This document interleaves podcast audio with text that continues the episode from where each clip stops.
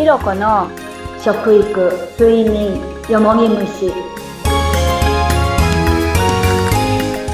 健康にいいことを何か実践していますか？こんにちはインタビュアーの水野紅子です。鈴木ひろこです。よろしくお願いします。お願いします。さあひろこさん今日はどんなお話聞けますか？今日は睡眠のお話をしていきたいと思います睡眠ね大事ですよね。ただもう暑いので、なかなか寝られないんですよね。ひろこさんはぐっすり寝られてますか？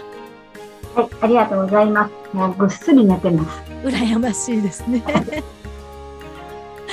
今日そんな睡眠のお話でもどんな内容になりますか？えー夏っていうと、すごく暑いから、綿のお布団っていうのは、やっぱ体のあの汗が出るもんだから、皆さんものすごい疲れるんですよね。うん。で、私はお医者さんの先生から勧められて、PVC っていう糸でできたうん。繊維のあのお布団を使っています。うん。もう本当にみんなじゃないけど、疲れるっていうことを知らない？本当に疲れたっていう言葉が出ない？本当にヒロコさん見ても、そういう言葉って出ないよね？って言うんですけど、私は疲れを知らないんです。うんだから、寝るにも、もうすぐおやすみなさいって寝たら、ぐーっと寝ても短時間で、もう熟睡しちゃうもんだから、もう全然もうそれで朝もすっきりなんですよね。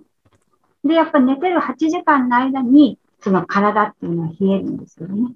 だから、よもぎをやるときもそうなんですけど、朝やるとやっぱさすがに体温が低いです。だから皆さんそこで、やっぱ体が湿気るので、やっぱいろんなことが出てくると思うんです。で、家の中も湿気てるし、お布団も湿気てるっていうことで、あの、いろんなところが出ているんじゃないかなっていうことは感じます。うん。そっか寝ている間にうん。汗をかいてしまうから朝起きると体温が低くなっているはい。ですか、はい。うん。それやっぱり湿気るから体が疲れるんですうん寝てるから体の疲れが取れているじゃないかと思ってましたけども、そうじゃないんですね。もう湿気なんですよ、結局。うん湿気は万病のもとってよく言われるけど、はい。やっぱり湿気っていうのは良くないんですよね。うんとなるとやっぱりこうひろこさんがおっしゃっていたようにこう寝るもの布団とかっていうのも大事になってくるんですね。そうですよね。私もそれまでは全然睡眠っていうことにはもう何とも思ってなかったんですけど、すごい花粉症になった時に、ものすごい強い薬を飲んだんですよ。うんで、花粉症の薬っていうのは、本当に骨をボロボロにするっていうから、本当に怖いんですよね。うんで、その時に、やっぱり湿気は悪いよっていうことを先生から教えていただいたんです。うん、そっか。で、そうすると、こう、水分の取りすぎで寝るのもあんまり良くないんですかね？うん、そうなんだよね。そこの辺はどうなのかなと思うんですけどうも、んうん本当にまあいろんなものが今いっぱいあるんですけども、うんもうその時にもう私はもう本当に料理もできない、味もわからない、もう本当何だったんだろうと思うぐらいに子供たちにお母さんすごいひどいねって言われたんですけど、でも本当に3つの選択肢を出された時に何を選ぶかっていうことで、まあその、じゃあ一番早いのは寝るものを変えてみよう。睡眠ってそんな大事なんだなって思って、それに変えてみました。うんそしたらもうすごい見事でした。もう次の日からは全てができて、鼻も詰まらないんですよ。味もわかるから、子供が、お母さんすごいねって言って、うん、そうかうん。ひろこさんのおっしゃっている PVC っていうものははい、具体的にどんなところがいいんですかね？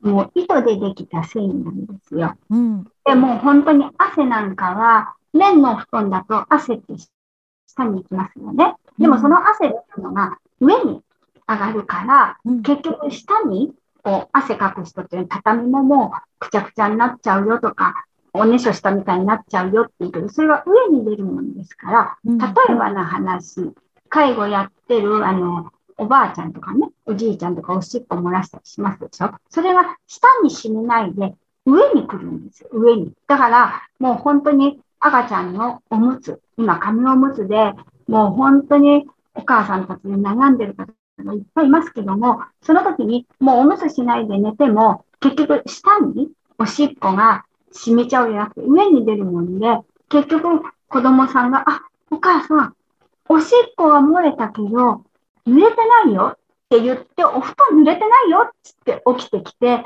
その瞬間におむつが外れるんですよ。上に出るっていう、それはどういうことですかね、うん、あの蒸発しちゃうってことですか？そう、だから上にあの蒸発するっていう形。だから下がビタッと締めないんですよ。うん。そうすると、その体も、こう、蒸されないというか、それで、こう、健やかに寝られるっていうことですね。す。すごいですね、その意図。ね本当に私もその本当にびっくりなんです。子供たちは、もうその布団に出会った時に、裸で寝れる。この冬に裸で寝れるって、すごいよねって。やっぱ若い子って裸が好きじゃないですか。その冬に裸で寝れるって、この布団すごいですよねって言われて、子供らに言われたんですけど、本当に裸で寝れるから、すごいよ、これはって言われますけども、本当にそうなんです。へえ。PVC っていうものを扱っているっていうか、それはどうしたらいいんですか？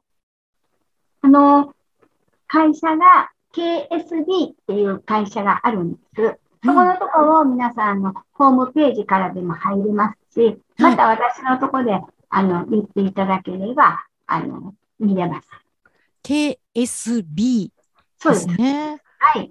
うん、本当にね、寝るときに、あの、皆さんよくこう、寝る環境、例えば照明だったり枕だったり布団だったりってもうとにかくいろんなものをとっかえ引っかえなんとかちゃんと寝れるようにしようって考えてる方っていっぱいいらっしゃると思うんですけどもねだから睡眠の悩みって尽きないと思うんですよね。そうですよね。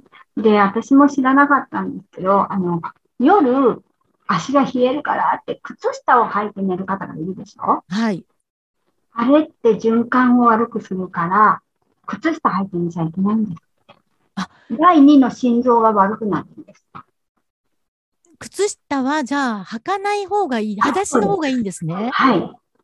へえ。だから第2の心臓ってよく言われますけども、足は。循環が悪くなるから、うん、第2の心臓が悪くなる。へえ。そうか。よく本当にね、寒いからあったかくして寝ようっていう場合は靴下履いたままっていう人もいますもんね。はい。うん。それはじゃあ気をつけた方がいいってことですね。そうです。うん。あとなんか睡眠に関して、こう、はい、した方がいいよってことありますか？本当にね、あの、綿の布団なんかで見ると、冬なんかはそうなんですけど、入った時にヒヤッとして、あ、寒いなって思うじゃないですか。はい。でも、こういうことがね、全然ないんですよ。うん、もうすっかり入ったらすっかりそのまま寝れちゃうんです。で、やっぱり寝返りを人間って80回打つんですよね。あ、1回にですか？はい、寝返りを。睡眠で。はい。うん。で、80回寝返りを打って、摩擦を起こして、それで自分の老廃物が出るんです。へえ、すごいですね、人間の体って。うん。ねじゃあちゃんとそういう老廃物は出さなきゃいけないですし、うん、でも出しやすくするためには、はい、そういうお布団だなんだっていうのも必要になってくるってことですね。そうですね。とにかくね、温めるっていうことが大事なんですよね。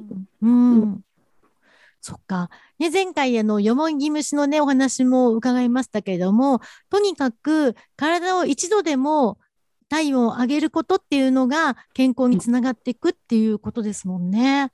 そうですよね。うん、本当に今体温の低い人がいるから、どうしてこんなに低いのかしらって言うんだけど、10年前にどんなもの食べてたって、やっぱそうすると元戻って食に行くんですよね。うん。やっぱそれで体を作っているので、うん、だからやっぱりもう温めることが大事ですよっっていう病院先生もよく言われるけど、うんやっぱりもうあったかいものを食べて、やっぱり夏だからって冷たいものばっか食べないで、あったかいものを食べるっていうふうにするといいよっていうけど、やっぱ本当にそこに行くんですよね。うんまさしくね、あの、この番組のタイトル通りに、もう食に関しても、こう、睡眠、よもぎ虫、すべてイコール体を温めてっていうところが、ね、ポイントになってきますね。そうですね。ありがたいです。うん。